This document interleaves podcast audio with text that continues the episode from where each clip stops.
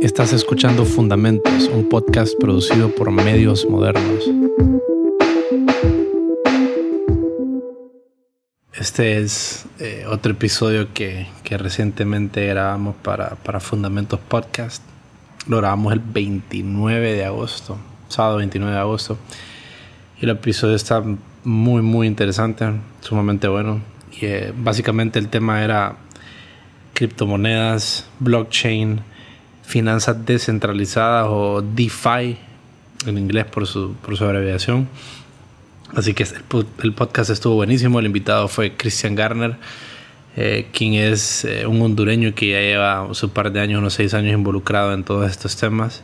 Entonces estuvo muy bueno, pero eh, el audio no está de la mejor calidad posible. Entonces no está de la mejor calidad posible porque nunca habíamos grabado de la forma como grabamos. Lo hicimos a través de, pues no estábamos en el mismo lugar con Cristian, entonces lo hicimos a través de una plataforma y no pudimos hacer uso de, los micrófonos y la y el aparato de, y el sistema de grabación con el que normalmente hacemos uso. Entonces fue algo nuevo, nada más con esa advertencia. Así que, bueno, que lo, que lo disfruten. Ok, pues estamos de nuevo aquí compartiendo eh, contenido interesante. Y vamos a hacer algo diferente. Tenemos a, a, una persona, a una persona invitada, eh, Cristian Garner, y también está Gustavo siempre acompañándonos. ¿Qué onda, Gustavo? ¿Cómo vas? Hola, qué bueno saludarlos. Tenemos hoy un invitado súper especial. Yo estoy bien interesado en escuchar, ¿verdad? El, el, contenido que vamos a crear con, con, con, ese invitado especial que tenemos, ¿verdad? Christian Garner. Eh, Cristian ha sido uno de los, creo que es eh, parte de, los fundadores de la asociación de blockchain en Honduras, si no, mal no me equivoco, ¿verdad, Cristian? Pues nosotros más que asociación lo llamamos eh, comunidad. Eh, sí tenemos así como una organización y hacemos varias cositas ahí, pero no, no, no somos nada formal, sino que es como grassroots movement. Ok.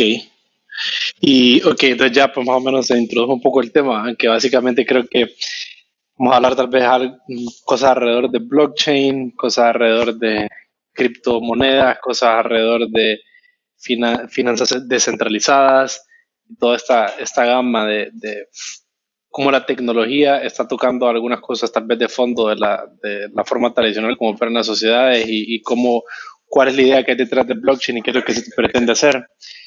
Eh, si querés, creo que, creo que sería interesante, Cristian, que, que nos contaras un poco acerca de, lo que has hecho y cómo te involucraste con este tema y, y qué te llamó la atención y un poquito de tu background para que la gente pueda conocerte. Bueno, yo, yo soy ingeniero en sistemas. Eh, les voy a contar un poquito la historia larga, por así decirlo, pero bien resumida. En el 2011, 2012 yo estaba trabajando para, para Tigo y siempre me interesó el tema de emprendimiento. Eh, justo antes del Startup Weekend recuerdo que había tenido una idea y con unos amigos la, estábamos explorando. Em, y queríamos hacer una, una, billetera de pagos móviles. Em, y, pues empezamos como, como, a investigar. En eso, un evento que hubo acá, el, el Barcamp, que, que, se ha hecho también en San Pedro Sula, pues recuerdo que hubo, había una charla de Bitcoin. Yo, yo personalmente no fui a esa charla, pero sí había bastante gente hablando del tema. Fernando Irías, eh, él incluso le regaló Bitcoins a la gente que andaba ahí y entre ellos pues a Hectares Push. Y mm, a finales del... más o menos como, como en qué año fue esto. Esto fue en 2013. 2012-2013. Yo recuerdo que en el 2013 exactamente fue cuando yo vine y empecé a trabajar en esta, esta idea de de, de criptos y se estaba hablando de la primera reunión de los geeks Honduras, que no sé qué, que iba a ser en San Pedro.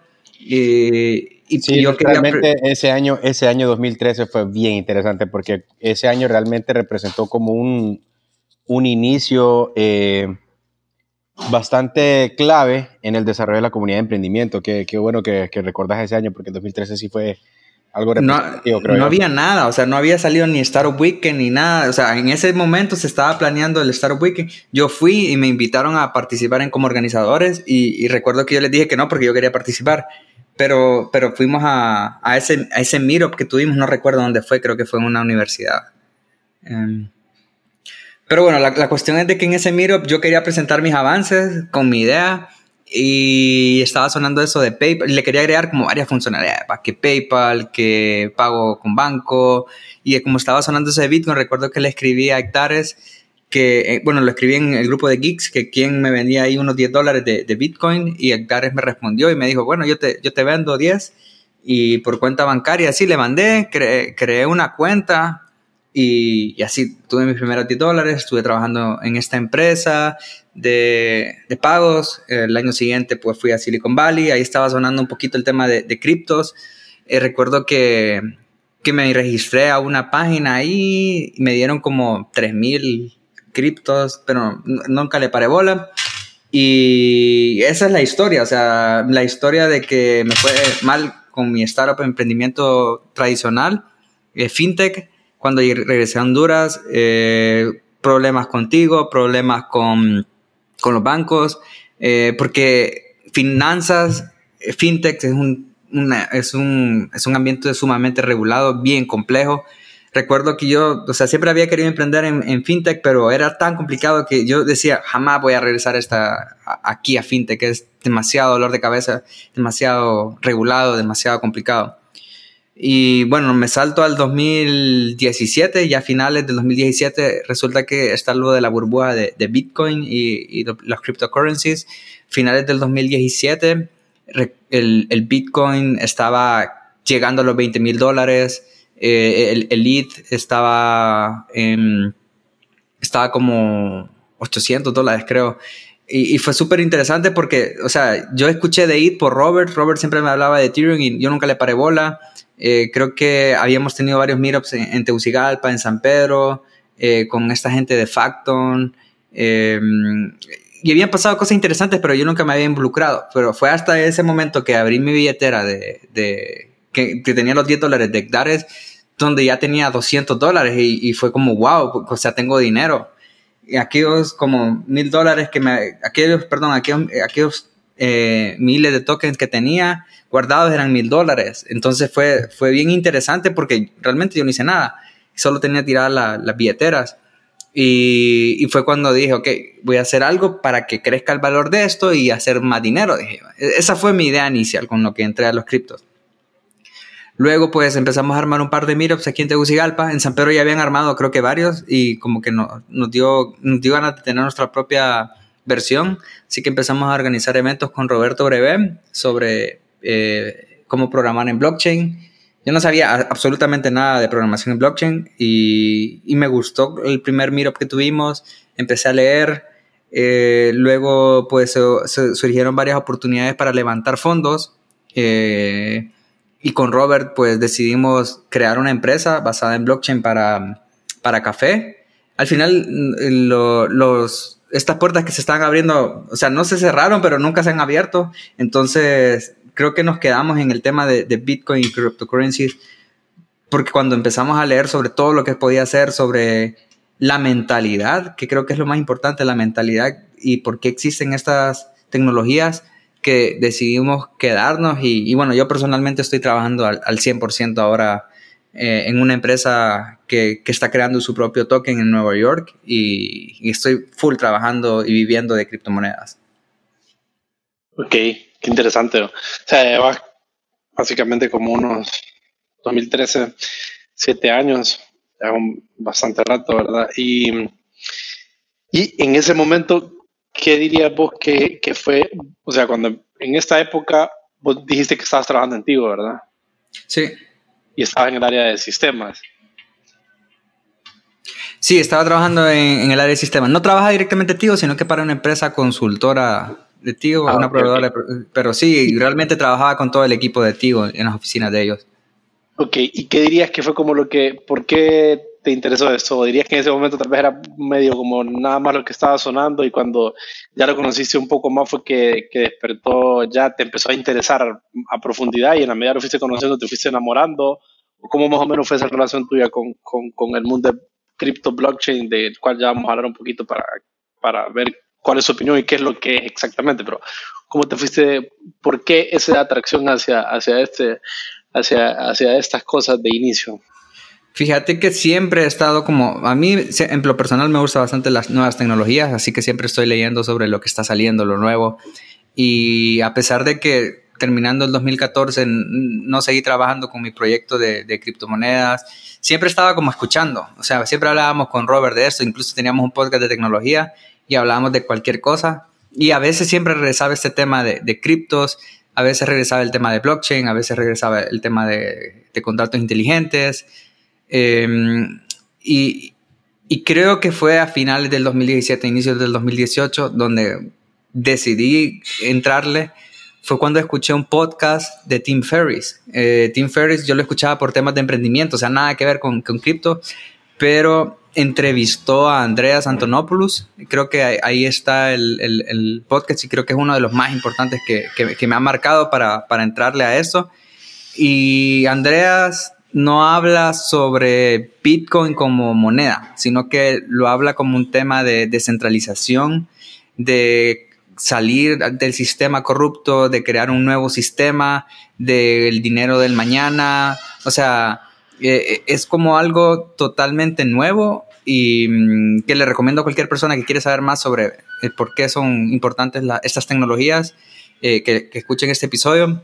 Y de ahí fue cuando yo empecé como a, ya, ya, ya no solo era, ok, quiero entender qué es esto de Bitcoin. O sea, empecé a leer el, el white paper de, de Bitcoin eh, compré varios libros sobre Bitcoin, empecé a estudiar Ethereum, leí, compré varios libros de Ethereum, em, cosa que no había hecho con ninguna otra tecnología, o sea, ni siquiera libros de programación, ahora sí me tocó comprar varios libros de programación y, y leerlos, y fue bien interesante, em, y que todo nació... El aprendizaje, ¿verdad?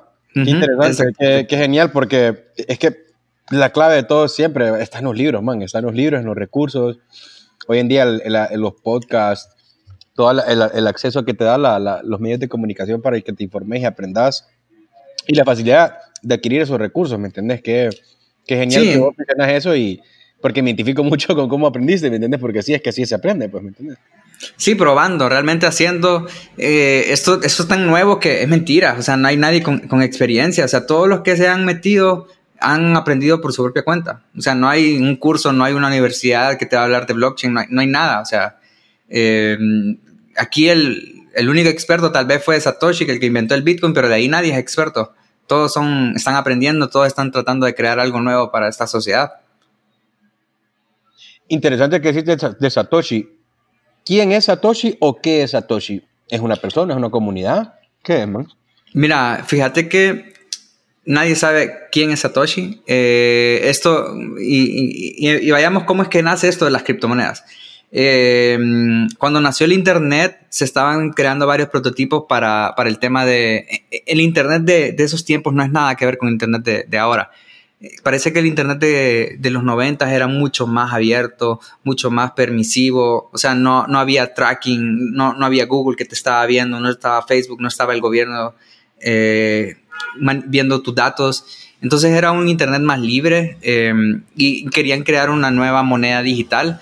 Pero el tema de, del monero, el dinero digital es que, eh, a diferencia del dinero físico, si vos tenés un dólar eh, y se lo das a otra persona, la otra persona sabe que él tiene el dólar, vos no, vos no lo tenés, pues porque se lo, se lo pasaste. En cambio, con el dinero digital, cualquiera puede hacer una copia o una réplica y porque son bytes o, o, algo digital, pues lo, pueden copiar y puede ser de un lado, en, ambos lados. ¿Cómo copias un archivo? Pues yo te puedo mandar un archivo, pero no hay evidencia de que yo borre el mío. Entonces, eh, estaban trabajando en, crear algo. Había un grupo de que, los que se llamaban cyberpunks o cyberpunk. Estaban tratando de crear con criptografía algo nuevo. Y al final no les resultó, así que se resignaron. Eh, pero siempre estuvieron como investigando. Entonces resulta que en el 2008, creo, por ahí, eh, estaba esto de la crisis financiera eh, inmobiliaria de Estados Unidos, donde muchas personas sabían que era un fraude, que los bancos estaban manipulando la información, así que decidieron, así que cuando cayó, cuando reventó la burbuja, eh, esta gente pues dijo, ok, hay que regresar, no podemos confiar nuevamente en los bancos, y salió un, usuario de nombre Satoshi Nakamoto, eh, el, nombre del usuario era Satoshi Nakamoto, donde publicó un, un, documento, el cual, eh, vamos a ver, se llamaba Peer-to-Peer Electronic Cash System, Bitcoin. eso fue lo que él publicó, un papel donde describía cómo crear una plataforma utilizando tecnologías existentes para crear una moneda digital que no era replicable y que daba realmente eh, la confianza matemáticamente de que no era hackeable. Entonces, él, publicó esto, un grupo de personas lo vio, empezaron a trabajar en conjunto, lo lanzaron eh, y empezaron a trabajar en, esta plataforma Bitcoin, que es básicamente el, inicio de, todo lo que son las criptomonedas y, el blockchain. Em, ¿Y por qué crees que, que, que, el nombre de esa persona, de Satoshi, o por qué crees que la identidad de esa persona no se desconoce? ¿Qué, qué hay, pues, me, ah, me, imagino, y por lo que tal vez me he encontrado, eh, hay como mil teorías, tanto como conspirativas y de todo tipo, y hay incluso que se, se, creen que son X personas, pero ¿qué creemos que hay detrás de eso? ¿Por qué la persona no se ha dado a conocer o cuál es la idea de eso? Porque o sea, estás peleando contra los bancos y estás peleando contra la gente que tiene más poder en este mundo, la gente que tiene el dinero. Estás creándole una alternativa. Obviamente, si vos pones tu nombre, eh, te pueden pasar cosas malas, pues. Estás hablando de que estás luchando contra todo el, sistema. Y creo que al hacerlo anónimo. ¿ah? Exactamente, un blanco. Eh, Fíjate que en Ethereum, eh, la, razón de nacimiento de Ethereum es muy diferente a la de Bitcoin, entonces la gente de Bitcoin es como más, está tratando de luchar contra el sistema.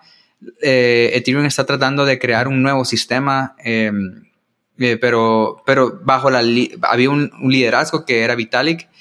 Y el tema que tenía Ethereum era de que si Vitalik decía algo, todo el mundo, sí, sí, ¿me entendés? Como que es como el síndrome de héroe, como que querían ver a, a como un superhéroe o algo así. Entonces, eh, creo que esa es una de las razones por las que Satoshi no existió como persona o nunca dio su, su voz, es porque no querían que, que si, vaya, si él se muere, el precio se fuera para abajo, ¿me entendés? Cosas que, que podrían afectar. Recuerdo que con, mm, con Ethereum pasó un momento que salió una noticia de que Vitalik estaba muerto y el precio se disparó, se fue para abajo horriblemente y Vitalik tuvo que tuitear de que estaba, hey, aquí estoy trabajando, ¿qué onda? Y, con eso se restableció, pues, pero en ese momento Ethereum estaba bien centralizado, entonces a veces eh, es un poquito más complicado tener un control sobre algo que querés que sea descentralizado y depende de los fundadores. Sí, es medio como más bien antagónico a la idea de, descentralización y en realidad una centralización al final. Ok, y, como para poner un poquito, un par de cosas ahí como en contexto, eh, bueno, ya mencionaste Ethereum, mencionaste, eh, mencionaste Bitcoin. Eh, Bitcoin, el paper este surge en el 2008, ¿verdad? el, donde hace la propuesta esa persona desconocida y que pues toma auge y luego ya desarrolladores empiezan a, hacerlo realidad. ¿Y Ethereum en qué momento sale? Mira, eh, Ethereum como sucedió, como nació es que mm, Vitalik estaba trabajando eh, en una revista de Bitcoin, él estaba haciendo investigación y escribiendo artículos sobre Bitcoin y, y pues eh, en varias, por estar escribiendo artículos resultó que conoció a varias personas interesantes, entre ellos eh, personas que estaban teniendo ideas sobre cómo mejorar Bitcoin, cómo hacer Bitcoin 2.0. La visión de Bitcoin es que nunca se cambia el código, que siempre va a estar así, que, que no se va a modificar, pero tiene muchas limitantes en el sentido de que Bitcoin se usa para mover dinero de un lado a otro. Eh, pero muchas personas estaban teorizando sobre, sobre cómo usar Bitcoin o la tecnología debajo de Bitcoin, eh, blockchain, para realizar otras actividades. Entonces empezaron a salir los forks, Litecoin, Bitcoin Cash. Y básicamente, como es una tecnología descentralizada, cualquier persona podía venir, copiarla y cambiarle el nombre y generar una nueva criptomoneda. Em, una de esas era Mastercoin, que la idea era que se pudieran hacer aplicaciones adentro, o Facton, por ejemplo. Facton, la idea era que pudieras crear contratos inteligentes, o bueno, que, que usaban algo que se llamaba Color Coins para pintar bitcoins y, poder meterle tierras, que era un proyecto que, estaba sonando bastante aquí en Honduras con, con, con, este, con este equipo. Y pues eh, Vitalik propuso eh, utilizar la tecnología de blockchain para crear contratos inteligentes, o mejor dicho, meterle código al blockchain. O sea, que vos pudieras guardar código en, el blockchain y que ese blockchain se pudiera, y ese código se pudiera ejecutar cuando un usuario lo mandara a llamar. Ese es el, valor de, de, de perdón que te interrumpa, ese es el valor, ¿verdad? Eso es como lo que tiene de, como de especial, ¿verdad? Esa tecnología, ¿correcto? Correcto, o sea, básicamente cualquier usuario puede venir y, programar algo, subirlo y ya está programado de esa forma. Es como que vos programes de que cada vez que se abra la puerta eh, se va a encender la luz. Eh, y está programado así y no hay forma de alterarlo para que no se encienda o algo. Si ya lo programaste y lo subiste al blockchain, no se puede alterar. Entonces son como programas descentralizados. Ok, ok, ok. Ajá, bueno, creo que mencionaste un montón de cosas ahí que, creo que sería importante como que, la, que medio definiéramos tal vez las más importantes para que quien escucha se forme una idea. Por un lado, bueno, lo que se entiende o lo que se, o como se platica, pues de lo que, de lo que mi exploración y mi, lo que he investigado es que blockchain es la tecnología que opera detrás de, de Ethereum, me opera detrás de, Bitcoin, no sé, en general opera detrás de todo esto, ¿verdad? Estoy en lo correcto. Entonces, sí, eh, estás en lo correcto. Realmente el blockchain en sí es una base de datos eh, distribuida, es una forma de guardar datos. Pero como ¿Cuándo surge este concepto de blockchain? Cuando, cuando eh, cripto, cripto es lo primero, como cripto, o mejor dicho, Bitcoin se podría marcar como el principio o el, el, el momento así tan claramente como con ese paper que escribió esa persona desconocida, se puede marcar como el momento en la historia donde ya cobra una aplicación mayor y más con el desarrollo. Pero blockchain precede a Bitcoin y quién o qué es lo más concreto que se tiene de Bitcoin. Mira, a ver, Bitcoin entonces eh, se consideraba como una forma de mandar dinero de persona a persona. Es más, el paper dice peer-to-peer electronic cash system, no, no dice blockchain. Y creo que menciona la palabra blockchain, pero no como blockchain, sino que decía algo como una cadena de bloques, como que va a estar asegurado por una cadena de bloques, algo así. Entonces de ahí fue que empezaron a usar ese término de, blockchain. Eh, cómo funciona básicamente es una, una lista, es como un, un libro contable donde vos venís y tenés eh, todas las transacciones. O sea, si mandas dinero de un lado, anotás, Cristian le mandó 10 dólares a Rodil, Rodil le mandó 5 dólares a Gustavo y Gustavo le mandó 10 dólares a Cristian, algo así, y, y, lo vas actualizando. Actualmente en el sistema tradicional, quien hace esto es el banco. Entonces el banco viene y actualiza esto dependiendo de pues quién movió dinero o no. Por eso es que las transacciones internacionales son súper complicadas porque tiene que ponerse de acuerdo con los bancos de otros países y cada vez que hacen un salto de país tienen que, regular esta, estas listas. Em, entonces, eh, el problema de esto, de la centralización, que tienes que confiar en el banco. La tecnología blockchain, el objetivo es que, nace con el objetivo de quitar ese middleman que, es el, banco. ¿Y cómo lo hace? Pues que todos los usuarios son los que tienen em, eh, esta lista. O sea, cambia de que el banco sea el que maneja la lista a que todos los usuarios la tengan. Cada vez que alguien manda dinero, vos podés verlo en tu blockchain. Eh, es semi-anónimo, que quiere decir que básicamente no sabes quién es, pero podés identificar esta persona o esta entidad o esta cuenta, por así decirlo. Entonces, es como tu correo, o sea, nadie sabe, si tenés un correo raro, nadie va a saber de quién es este correo, a menos de que vos digas, hey, este es mi correo. Entonces, em, más o menos algo, así es como funciona la, tecnología. Y, y, cripto, criptomoneda en sí, es, la, el token o la moneda electrónica que está en esta tecnología.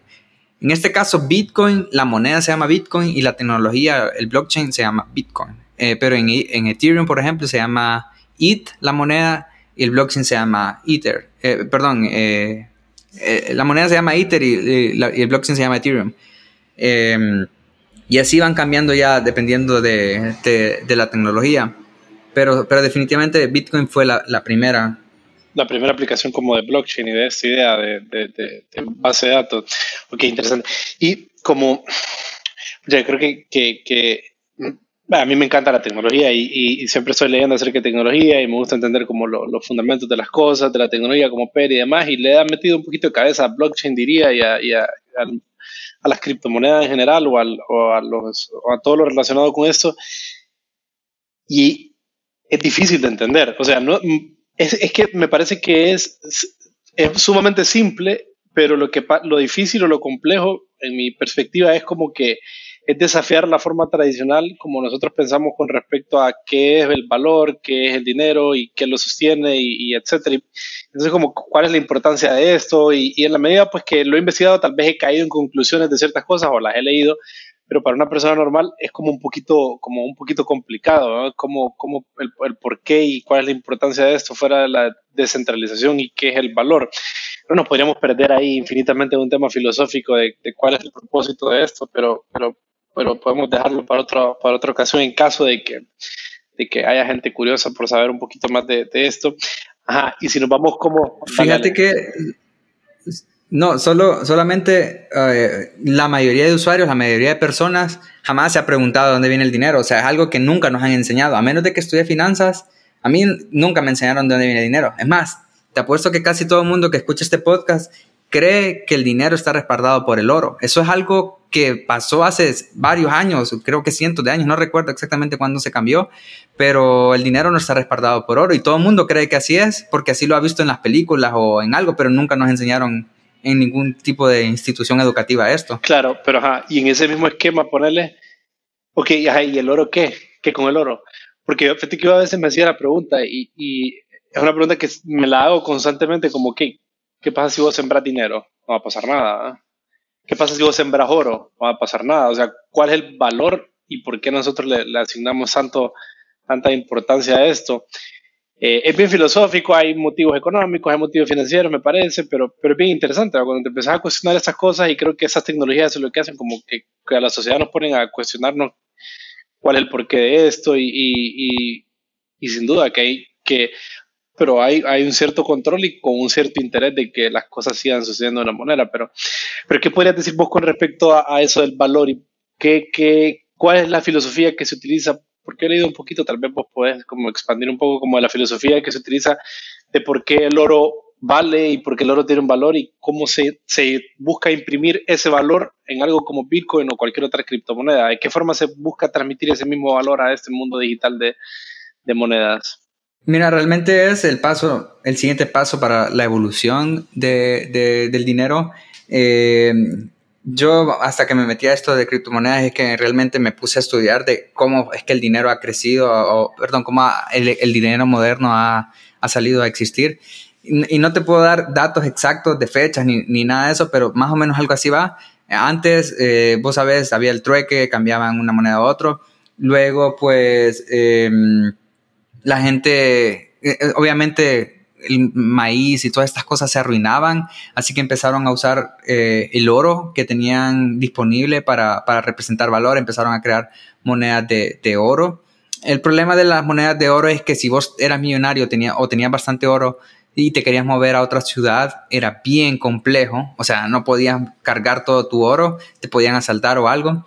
Entonces se crearon, como quien dice, los bancos primitivos donde vos ponías tu oro y te daban un papel donde en ese papel te decía que podías reclamar eh, tanto oro. Entonces era como quien dice... cheque, eh, las primeras...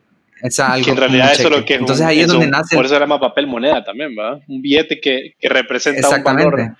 Que, que, que es, es, que un, una, un papel moneda es como una especie de pagaré. Eso es lo que representa, que, que hay un valor atado a esto. Exactamente. Exactamente. Ajá, como si lo conectamos con, con o, o continúa con un poquito con la historia y si lo conectamos con cómo se puede o cómo se intenta hacer un enlace con las criptomonedas, más o menos por ahí. Creo que sería interesante. Entonces ya, ya cuando empieza, obviamente llegó un punto de que eso ya no era factible y se empezaron a crear instrumentos financieros para, para representar el dinero, pero es pura demanda del mercado, o sea, eh, cuánto una persona quiere el dinero, deuda, eh, o cuánto quiere una, una, moneda, por así decirlo. Eso es lo que, lo que define el precio de, de, de, los mercados. Entonces, Bitcoin al menos, Bitcoin nace con el objetivo de ser una moneda muy similar al oro, en el sentido de que eh, está programado matemáticamente para que exista una cantidad definida de Bitcoins, no pueden haber más. Eh, cada creo que es cada 10 minutos eh, se crean una cantidad de, Bitcoin y todo el mundo sabe cuántos se han creado y hay una cierta demanda o un supply en, el mercado. Entonces, Eh, eso básicamente es lo que te define el precio, cuánta gente lo quiere, em, cuánto hay en el mercado. Em, y, por eso se dice que el Bitcoin es como el oro digital, porque básicamente no va a haber más, más Bitcoins, es imposible crear más. O bueno, no es imposible, pero una vez que, que, se cambie el algoritmo de Bitcoin, ya no va a ser Bitcoin, se va a convertir en otra cosa, que es como cuando, cuando se crearon los, forks de, Bitcoin o las alteraciones, de, las copias de Bitcoin, por así decirlo. Entonces, em, es básicamente tratar de replicarlo como funcionaba el dinero con el oro, pero en digital, ¿me entendés?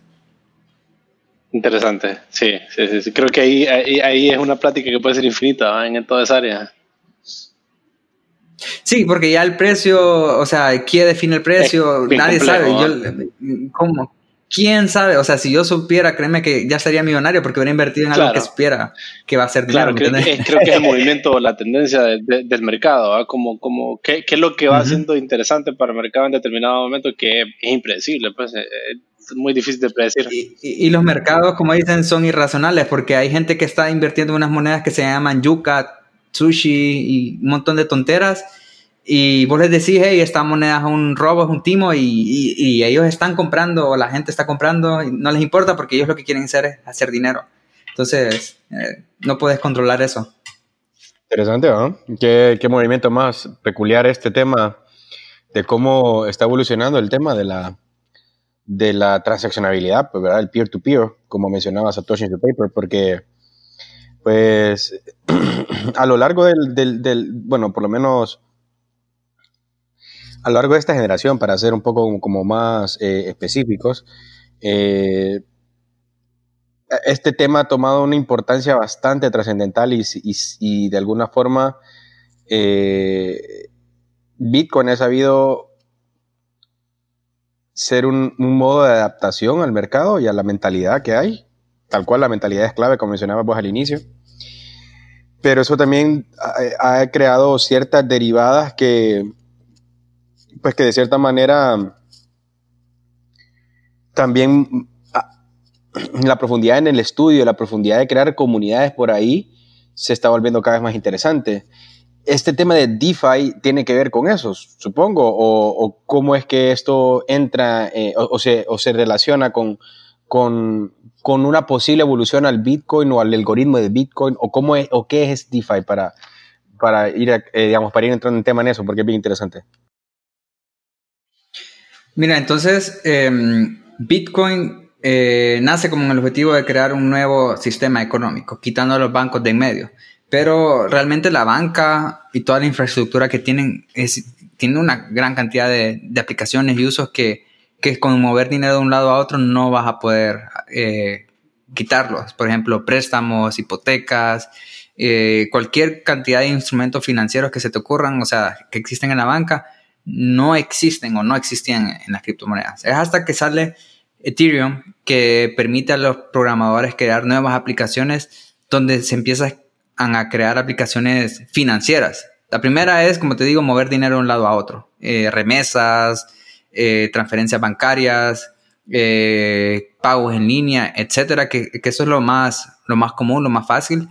Y, y, luego pues empezaron a crear aplicaciones descentralizadas, las conocidas como dApps, Decentralized Application. Y pues ahora lo que está tomando es un, un enfoque en finanzas y se le llama DeFi, que es finanzas descentralizadas. ¿Y qué es esto? Básicamente aplicaciones en el blockchain enfocadas a finanzas.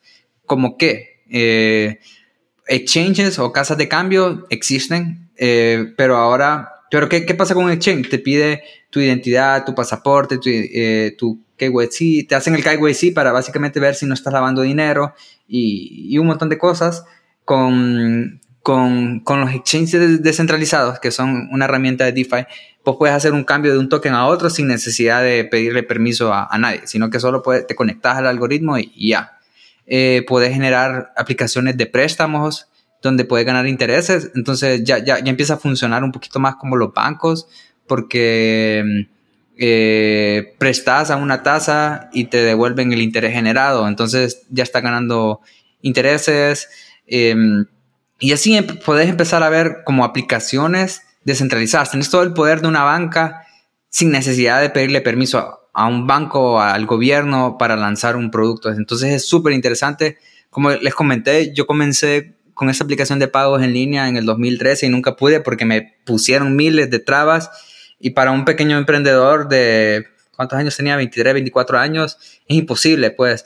Pero desde que nació Ethereum y las criptomonedas, o sea, yo puedo realizar esta misma aplicación o pude realizar esta misma aplicación sin ningún intermediario, sin nadie que me intente detener, porque es descentralizado. Es más, em, les cuento que estas aplicaciones de blockchain criptomonedas en los países que más se ha desarrollado son en los países donde tienen gobiernos súper corruptos. Por ejemplo, Argentina, de los países en donde más usuarios de criptomonedas hay, en Venezuela, en varios países de, de Europa. Estados Unidos, fíjate que lo usan más como inversión, eh, no, no, tanto como, como, como para desarrollo, por el tema este de que, bueno, su economía es relativamente estable. En Centroamérica, eh, realmente no sé de Nicaragua, pero sí sé que de Honduras al menos es de las regiones que va más avanzado en el tema de, de criptomonedas y, y blockchain. Y obviamente todo esto no es por parte del gobierno, no es que el gobierno esté interesado en invertir, o sea, esto es la gente, o sea, Aquí, aquí el gobierno le preguntas qué están haciendo en blockchain y ni siquiera saben que existimos, la comunidad de, blockchain y, criptomonedas en Honduras. Claro, claro, claro. Eventualmente van a querer meter manos en el asunto, pero... Ajá, y yo me acuerdo cuando tuvimos la, la como la plática preliminar, Cristian, y platicamos acerca de las diferentes comunidades o ramas que hay alrededor de, blockchain, de la idea cripto y, entre ellas estaba la de DeFi y me acuerdo que vos mencionaste otro par. Entonces, eh, ¿cuáles son como para que tal vez podamos formarnos una idea de, qué, cuál es el espectro de cosas que están sucediendo alrededor de, este, toda esta temática? ¿Cómo, ¿Cómo las definirías como esas comunidades? ¿Cuáles son? Mira, en realidad como blockchain es, eh, bueno, Ethereum es, es, un lenguaje de programación, perdón, puedes programar dentro del blockchain utilizando un lenguaje de programación. Eh, lo que puedas crear en, el, en, la rama que quieras crear depende de la creatividad de cada usuario. Es como la inteligencia artificial, es como eh, el, VR, el AR. O sea, depende de en qué uso le quieras dar. O sea, lo puedes implementar en medicina, lo puedes usar en transparencia, lo puedes usar en finanzas, lo puedes usar en juegos. Em, entonces, por ejemplo, hay un juego que es como Pokémon, donde vos eh, capturar su propio Pokémon y lo pones a pelear y te dan un premio. Y ese premio es una criptomoneda y vos la puedes vender. Entonces es súper interesante las aplicaciones que los usuarios están creando. Obviamente el que más suena es DeFi porque es como el caso de uso más, más importante, pero para que una comunidad se desarrolle, tenés gente que está haciendo trading, o sea, comprando y vendiendo, tenés gente que está programando aplicaciones, tenés un, un sistema legal que está tratando de implementar, tenés el Banco Central que está tratando de implementar su propia moneda. Eh, son un montón de cosas las que, las que tienen que suceder para que, para que funcione un ecosistema saludable. Pero creo que lo más importante es los usuarios. En, en El Salvador hay una aldea que está utilizando Bitcoin en, en su aldea para pagos de, de, todo. O sea, todo lo que se maneja en esa aldea se está trabajando con, con Bitcoin y obviamente no hay ningún gobierno que les esté apoyando o incluso bloqueando. Simplemente es que la comunidad se reunió y necesitaban un medio de pago digital y necesitaban uno barato. Entonces empezaron a usar Bitcoin y les ha funcionado y, que ahorita toda la gente lo está usando, pues. Interesante. Y, ajá, vos decías, ok, eh, en realidad en Ethereum, bueno, pero me gustaría saber por qué tanta la importancia de Ethereum y por qué lo mencionas tanto y cuál es la relevancia en, la comunidad eh, de criptos y de, en general de descentralización, digámosle, a través de tecnología. Pero vos decías, ahí es hasta donde tu imaginación te permite hacer. Que diría que tal vez lo mismo que con el software, con, desde el momento tal vez que, que, que, que existe la programación o el mundo digital y puedes crear eh, sistemas de informática, es como básicamente lo que te permite hacer. Pero ¿qué hay detrás de Ethereum o qué es lo que hace que, que, que, sostiene esto de una manera interesante. Es como que a todo se le ata un, valor que es un token que puede incrementar y disminuir de valor, o qué es lo que, qué es, qué es de Ethereum versus, no digamos Bitcoin o demás, sino versus la forma tradicional de concebir los sistemas informáticos. Mira, en, bueno, eh, la principal diferencia es de que el código, una vez que lo subís, no se puede alterar. Entonces, si yo creo una aplicación y la programo mal, o sea, tiene errores. Nunca la puedo alterar. No, no, se va a poder, nunca la, va a poder, nunca la vas a poder alterar. Eh, eso es bueno y es malo. O sea, lo bueno es que viene el gobierno y te dice, baja esa onda, vos le decís, no puedo, es imposible. Y, y realmente es imposible, pues. Entonces, eh, te da descentralización, te da eh, resistencia a la censura, te da una infinidad de cosas. Por ejemplo, el gobierno de Estados Unidos le pidió una página que bloquearan a Cuba y otros países, y ellos lo que hicieron es bloquearlo, obviamente, porque el gobierno les pidió. Pero como es open source, como estaba en el blockchain, alguien lo, lo copió y lo subió desde Cuba y ya funciona en Cuba. O sea, ¿y quién lo puede bloquear? Pues si eso está abierto. O sea, si vos querés mandar una transacción de dinero a alguien y, nadie te quiere prestar o, o, tienen bloqueados todos los puertos, vos montas tu computadora, lo conectas a internet y desde ahí mandas la transacción. Entonces es realmente abierto en, en, ese sentido. ¿Por qué Ethereum? Eh, básicamente porque mm, son de los, es, de los blockchains más... Eh, más fuertes en el tema de programación. Hay varios blockchains donde puedes programar, pero Ethereum se podría decir que fue como de los primeros y es de los que más seguridad hay en la red. Entonces, em, por eso es que todo este tema de DeFi está pasando en Ethereum, no está pasando en ninguna otra criptomoneda. Hmm. Eh, entonces, hay varios, hay varios tipos de blockchain eh, que hay que mencionar eso. Está los que solo permiten mover una moneda de un lado a otro, como Bitcoin están los de los como Ethereum que te permiten programar, hacer contratos inteligentes.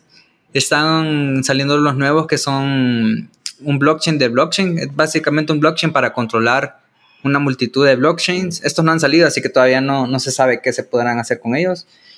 Y tenés también los blockchain privados, que en realidad no son blockchain, son es como el movimiento que salió cuando salió en el internet, que muchas empresas querían hacer sus intranets no sé si recuerdan eso, que querían hacer sus redes privadas. Básicamente lo mismo. las intranets, es tratar de hacer una red privada. existiendo, o sea, en realidad hay, hay intranets que luego se conectan al internet de, igual forma, pero, pero, pero hay internet, pero medio matas el propósito esencial del internet, por ejemplo, en este caso, o del, o del blockchain, el propósito fundamental, ¿verdad? Exactamente, o sea, lo que querés es que sea descentralizado y al momento que lo haces eh, privado, o sea, los blockchains son extremadamente lentos, ineficientes y caros. O sea, te sale mucho más barato meter tu base de datos en Amazon, súper barato, mucho más rápido. Eso sería lo ideal, pero obviamente centralizado. Si vos querés lanzar un blockchain privado, no tiene sentido, pues mejor meter tu base de datos en, Amazon o algo y ya. Ajá. Y preguntaba ya, me gustaría como, como hacer un, como un zoom en lo que vos mencionabas acerca de, de es el caso de Cuba, pero pues no, no tanto el caso de Cuba, sino de por qué el gobierno, por qué vos no lo podrías bajar, qué hay detrás de, de, en cuanto a tecnología o en cuanto a regulaciones que hace que no lo puedas bajar, qué, qué, qué opera ahí, qué es lo que sucede.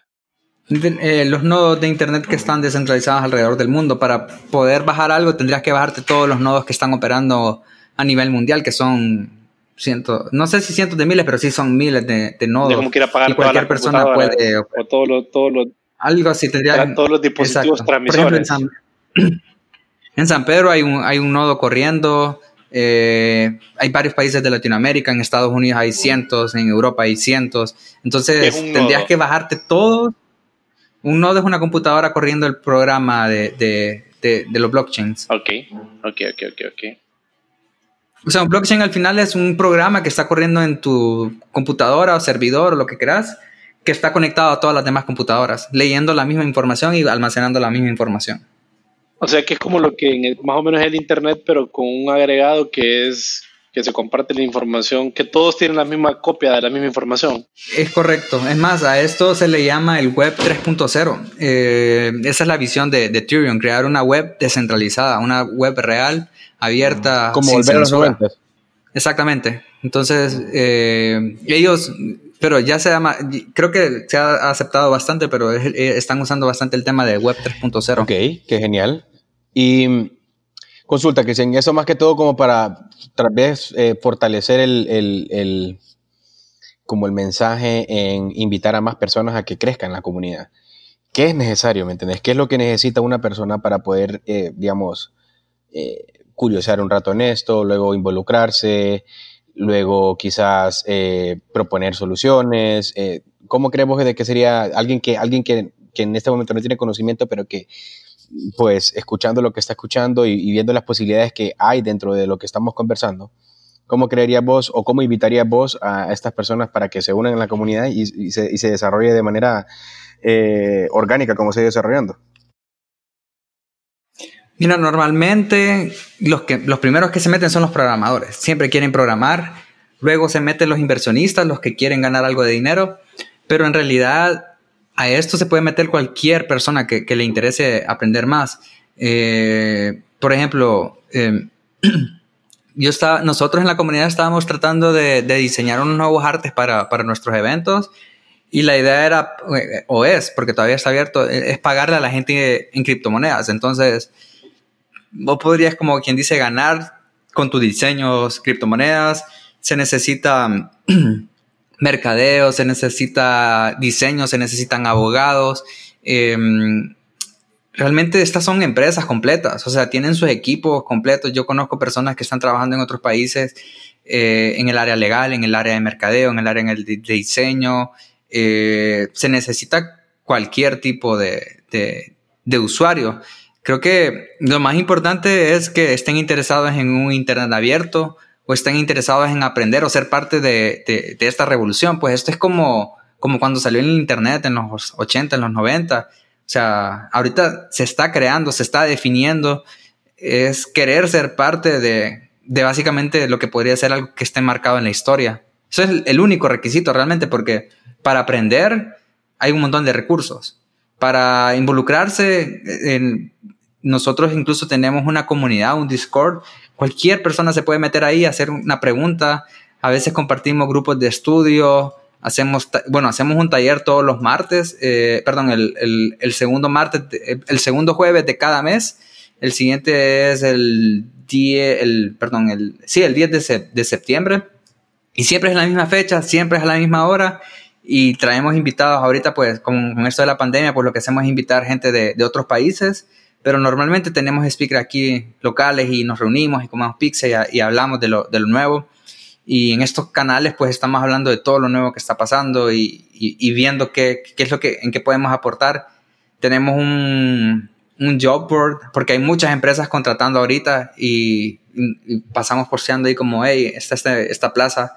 Y con el COVID y con las criptomonedas realmente puedes trabajar desde cualquier lado del mundo, en cualquier empresa. eso te iba a preguntar, eh, ¿cómo, ¿cómo, esta pandemia, dirías vos, que ha influido en el crecimiento de esta comunidad? ¿Será que está acelerando? ¿Será que hay más conciencia? ¿Será que hay más, hay más oportunidades de activar eh, más colaboración?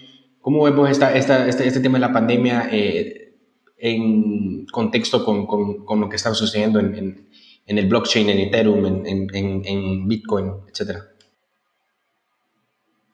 Pues fíjate que em, lo que ha sucedido es que, bueno, muchas empresas contratan solo a personas locales. Eh, más que todo por miedo, ¿verdad? Pero ahorita con la pandemia muchas personas no se pueden reubicar, no pueden, eh, no están trabajando en, persona, entonces les ha tocado adoptar una mentalidad remota. Eh, entonces, estas empresas ya creen en las criptos, así que no tienen ningún inconveniente pagándole en criptos a, a otra persona.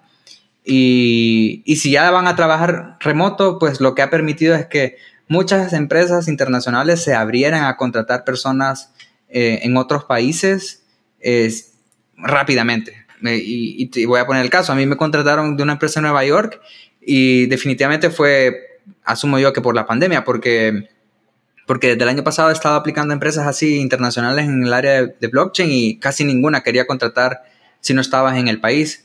Y mm, esto básicamente ha hecho que muchas empresas se, se, se abran. Lo segundo es que ha abierto las comunicaciones entre comunidades internacionales, porque antes los eventos se hacían en físico. Entonces, Em, te tocaba ir a la conferencia, conocer las personas y, ahí te conectabas, pero ahora no hay eventos en ningún lado, por lo general en, en, Ethereum hacían un evento casi al mes, nacional o internacional, entonces tenías conferencias, tenías de todo, y ahí se reunían todos. Y ahora como no se puede, están haciendo todas las conferencias, todas las charlas, todos los talleres virtuales. ¿Qué significa esto? Que cualquier persona puede acceder al contenido eh, que antes te podía costar 5 mil dólares ir a, Europa o a Japón a dar a una conferencia. Ahora te puedes conectar y ver el mismo contenido que hubieras vivido ahí. Entonces, ha permitido que la gente se, se conecte más. Eh, vaya, nosotros, por ejemplo, el, miro pasado tuvimos un invitado de México y tuvimos invitado de, de, Colombia. Este próximo Miro vamos a tener a alguien de Argentina y alguien de, de Estados Unidos. Entonces, eh, te permite tener un alcance que, que antes no, no, tenías. Es más, me preocupa cuando regresemos a, hacer miros normales, ¿cómo, ¿cómo vamos a tener esta calidad de speakers otra vez?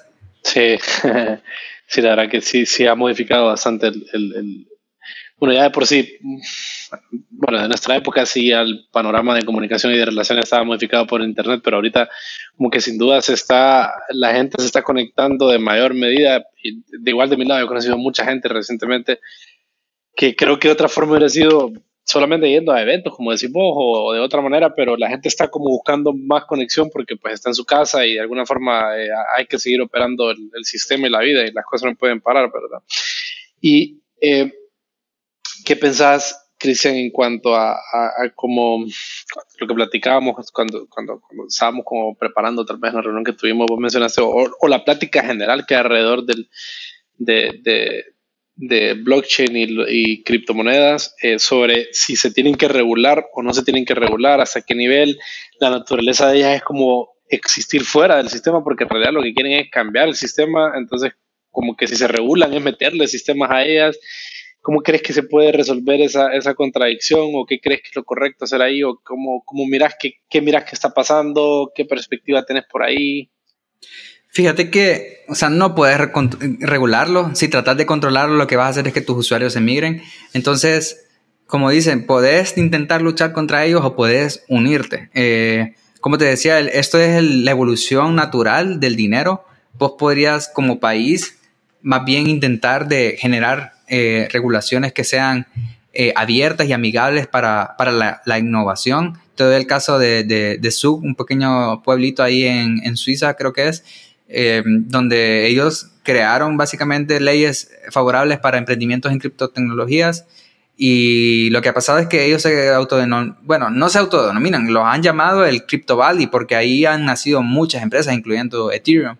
Entonces, em, vos lo que quieres hacer es traer ese talento hacia vos. Si vos te pones a tratar de regular todo, a que, cobrar impuestos por cada transacción, a que tenés que declarar esto, que tenés que tener un permiso del Banco Central y que no sé qué, la gente se te va a ir y vas a atrapar a tu país. Aquí te pongo el caso de Estados Unidos. Estados Unidos es de los países más regulados que hay con respecto a las criptomonedas. ¿Y sabes qué es lo que pasa? La mayoría de empresas que están lanzando un token ponen, simplemente ponen en su website prohibido comprar desde Estados Unidos. Y eso es lo que está haciendo es limitando la innovación o limitando la oportunidad para, para emprendedores en esa área. Eh, entonces, eh, creo que eso es lo que hay que hacer, tratar de, de ser parte y, y, jalar este talento, pues. Mm, mm, interesante. Sí, sí, sí, sí, sí. Ahí el único, lo único sería que todos los países del mundo se pusieran de acuerdo y quisieran meter su sistema y regularlo. ¿Cómo, cómo haces? Ahí se vuelve, se vuelve un tema de, de pero no, no van a querer porque obviamente nadie quiere estar bajo el dominio del otro. Entonces la mayoría está viendo más bien cómo puede lograr salirse del sistema y, e implementar estas tecnologías. China está investigando, Estados Unidos está investigando, eh, varios países en Europa están investigando. Ajá, pero, pero por otro lado también como, como, como consumidores y como usuarios de ese tipo de moneda, eh, lo mismo que es negativo desde la perspectiva que lo estamos aproximando de la centralización y el control y la regulación es lo que también hace estable de momento el sistema financiero. ¿verdad? Tanta regulación, por ejemplo, si nos venimos al caso concreto de Honduras, eh, como la eh, en un momento o, que era poco regulado y por eso ha surgido mucha regulación. Pero, pues no soy un experto en el tema, pero sé un poquito de la historia y de, las cosas que han sucedido. Eh, y que se dieron muchas quiebras de bancos por la poca regulación. Es más, incluso la crisis inmobiliaria eh, se debe en gran parte a, la, rienda suelta que había, a que los banqueros pudieran hacer cualquier cosa y armaron ese montón de paquetes de cosas. Entonces, o sea, como el tema ahí, mi pregunta es como que, como, como consumidores, porque creo que aquí hay que diferenciar algo y es que, eh, por ejemplo, tu caso particular, vos te dedicas bastante a estudiar esto, ¿verdad? Entonces, vos sabés y pues, de alguna forma, como vos mencionaste, vos viste esto y vos estás invirtiendo en esto, pero tu, tu nivel de información, algo así como cuando la gente que se dedica a, a comprar y vender acciones en bolsa.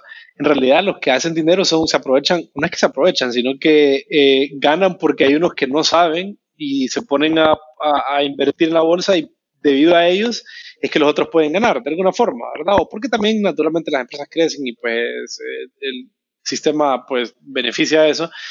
Eh, pero volviendo, entonces es como, ok, como la misma regulación que es la que afecta en cierta medida eh, tal vez el desarrollo más interesante de, un mundo futurista, es la que de alguna manera ha creado cierta, cierta, cierta estabilidad. Entonces mi punto era, como nosotros como consumidores o la gente que es consumidor y que tal vez no le interesa estudiar tanto y saber que no tienen que comprar, como lo mencionabas anteriormente, que hay criptomonedas llamadas espaguetis, ponerle, y que hay gente que se pone a comprar como loco con la moneda espagueti y resulta que va, fue un fraude, o no un fraude, pero fue un, un spoof, un nada, se murió. Yo sé que suena como chiste, pero en realidad, o sea, sí, sí, existe moneda. eso es lo que vos, lo mencionaste en la plática y, y, me pareció curioso, pues, pero es el nivel de, estupidez en un sentido, ¿ah? no, no, no, sino que es como la, no sé, una prueba de, de la inteligencia humana o una mal prueba, que, qué sé yo. Ajá, pero entonces la pregunta es como el tema este de la regulación. Eh, la cosa es que para mí como cliente del sistema financiero tradicional, de una forma es bien seguro operar debido a que se han impuesto muchas regulaciones que me hacen a mí no tener que informarme tanto sobre tantas cosas, porque y que esto tenga un grado de seguridad que las cosas pues no van a salirse del control, que ya ha sucedido y que se ha debido a, la, falta de control.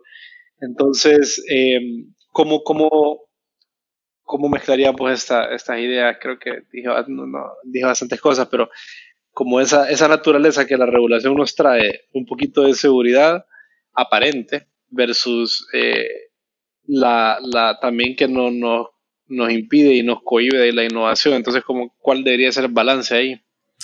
Pues fíjate que es que obviamente no te vas a meter a lo más complejo. Si vos realmente lo que querés entrar, hay monedas que son ingestables en el sentido de que están pegadas, por ejemplo, al dólar. Entonces, puedes tener esa moneda que vale siempre un, dólar. Em, hay ciertos niveles de riesgos. Creo que cada quien tiene que manejar su propio nivel de, de tolerancia al riesgo, pero en países corruptos eh, definitivamente es mucho más confiable tener una criptomoneda que es algo matemático versus confiar en lo que van a hacer tus gobernantes. Por ejemplo, en Argentina, vos no, ni siquiera puedes comprar dólares, porque si los metes a tu cuenta de banco, el gobierno te los convierte en moneda local y, la, y están devaluando exageradamente la moneda y siempre lo han estado haciendo. Entonces no puedes ahorrar, no puedes... Eh, la única forma es que almacenes en tu colchón, ¿me entiendes? Esa es la forma eh, segura de, de ahorrar tenés que comprar dólares en el mercado negro, que son mucho más caros que el, precio de la banca, meterlos en el colchón y ahí tenerlos. Y es más, si quisieras comprar en, la banca, hay un número limitado que puedes comprar mensual, creo. Entonces, eh, hay muchos países que obviamente no necesitan esto, pues, eh, son muy estables.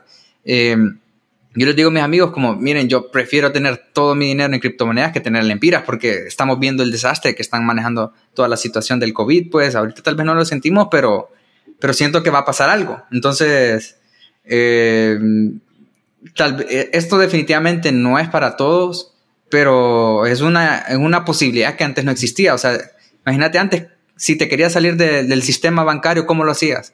No podías. Ahorita tendrías que ir a Estados Unidos, crear una cuenta meter tu, dinero ahí y ver cómo haces y confiar en ellos. Ahora hay una alternativa. Pues esto es para la gente que está buscando realmente una, alternativa. Interesante. Sí, creo que, creo que es un tema en el que nos podríamos estar días y horas dándole, dándole forma. Pero es que es interesante porque lo que pasa es que propone, o sea, ponele dentro de lo que, dentro de lo que, dentro de lo que hemos conversado en esta, en este episodio, que la verdad ha estado bastante, pues, eh, interesante en, en, muchos términos y, cómo esto puede aplicarse en, prontamente en nuestro, en nuestro modo de vida. De hecho, ya, como escuchamos, pues, Cristian es alguien que, su vida la ha desarrollado eh, básicamente en, estas tecnologías. Eh, sin duda que pues también es como un, llamado, ¿verdad? Para que, para que empecemos a involucrarnos un poco más en eso, darle un poco más de confianza, porque sí, tal vez eh, ese tipo de, de, dinámicas hace que esto pues se fortalezca y posiblemente sea una nueva forma de hacer las cosas, ¿verdad? Eh, Cristian, y, para el tema de conocimiento, Cristian, ¿qué tipo de, libros, autores o, podcasts sugerís que, la audiencia pudiese escuchar como para eh, cultivar más conocimiento y, nada más tener más certeza de, cómo esto pues se desarrolla en, otros países, ¿verdad? ¿Cómo, cómo, qué, tipo de, contenido o, qué, o, información sugerís vos que que podemos aprender eh, en Internet para, para, para fortalecer esa, ese conocimiento que, necesitamos para, para, para, participar de lleno en esto.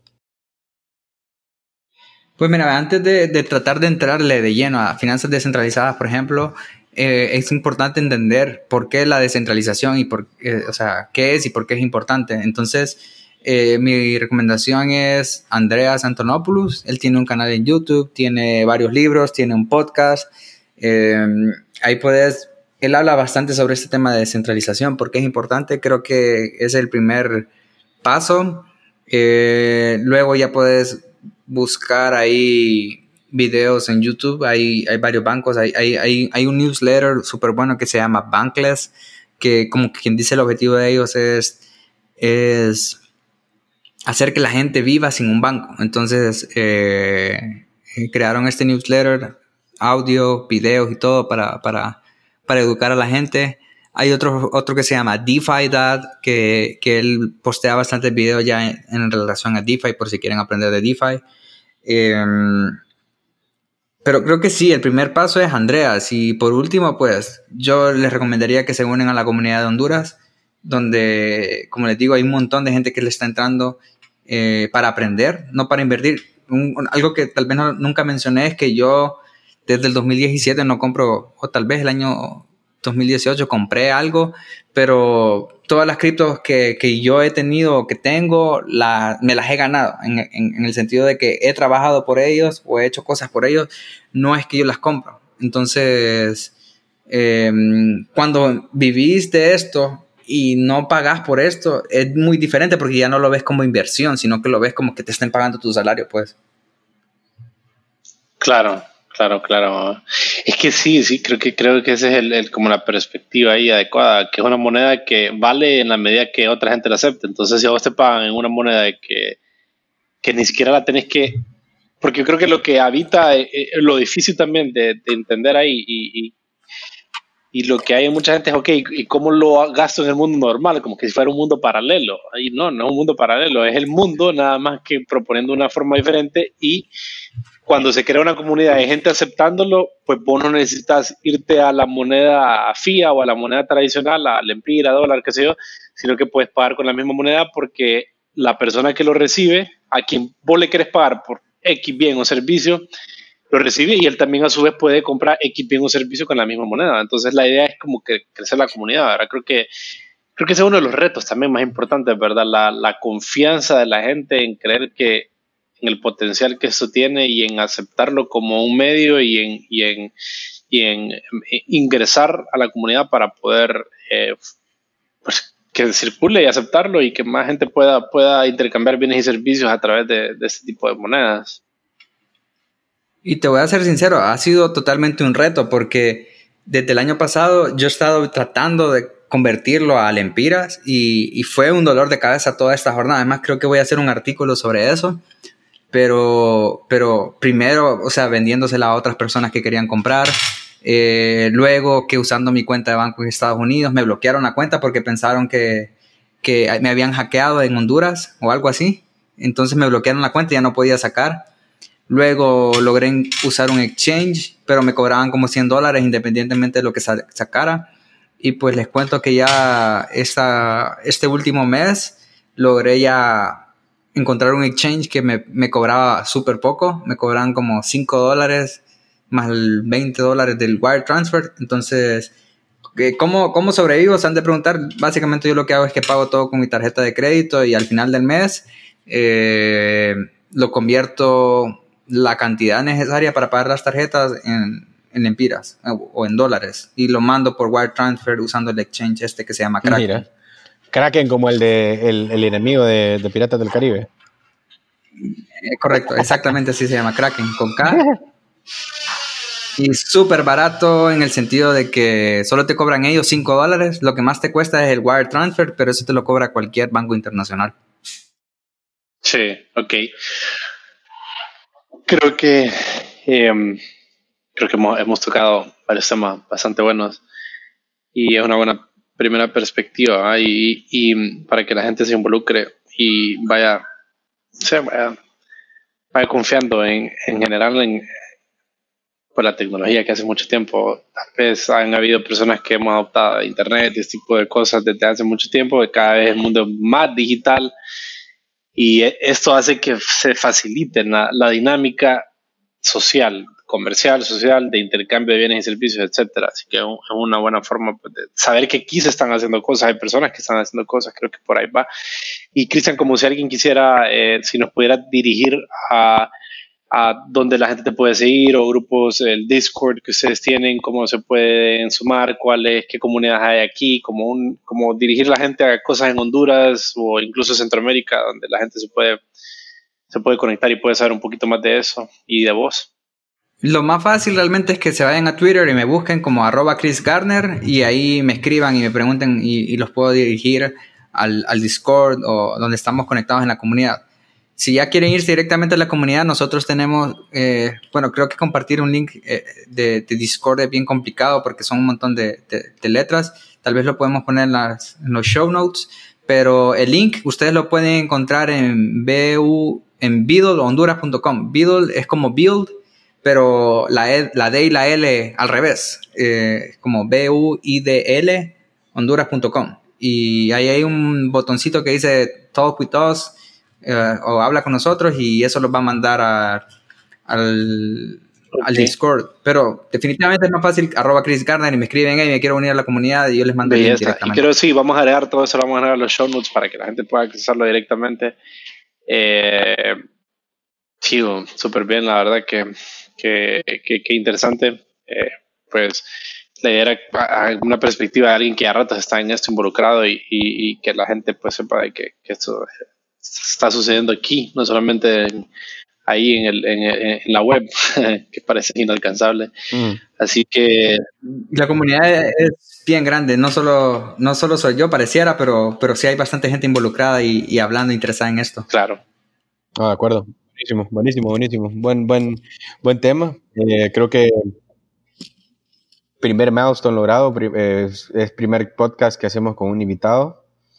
Eh, vamos a trabajar un poco en la, en la preparación del, del, episodio para hacerte, pues compartirte el, el, el, enlace para que también lo compartas en diferentes eh, medios que, que, vos también tenés alcance, Cristian. Eh, muy agradecidos porque nos diste esta oportunidad de poder acercarnos y darte y bueno conocer un poco de lo que de lo que estás haciendo y de lo que está pasando en este mundo y y nada más recordarles, ¿verdad? A todos los que nos escuchan, ¿verdad? Eh, nosotros somos Fundamentos Podcast, estamos en, Apple Podcast, en Spotify, en Google Podcast, en Stitcher, en radio.com, en Simplecast, em, y, y, vamos a continuar creando eh, conversaciones de temas eh, diferentes para, para ir brindándole fundamentos, ¿verdad? A las personas para informarse, conocer, poner en práctica, ¿verdad? Todo lo que pueda servir eh, de nuestro lado, pues Gustavo Flores les saluda. Muchas gracias por, por habernos escuchado. No sé, Rodil, vos querés finalizar eh, algunas palabras y bueno, también Cristian con sus últimas palabras, ¿verdad?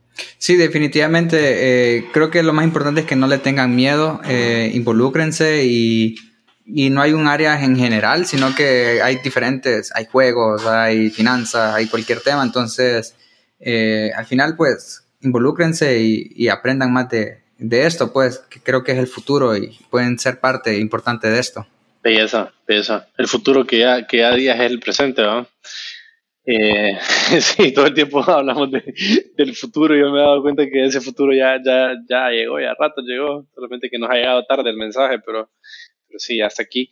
No, eh, infinita, infinitamente agradecido por tu tiempo, Cristian, y, y, compartir un poco acerca de lo que has aprendido en todo esto y, y pues hay quien te quiera contactar eh, lo pueden hacer y toda la información va a estar en los show notes. Así que muchas gracias, que estén bien. Gracias a ustedes, saludos.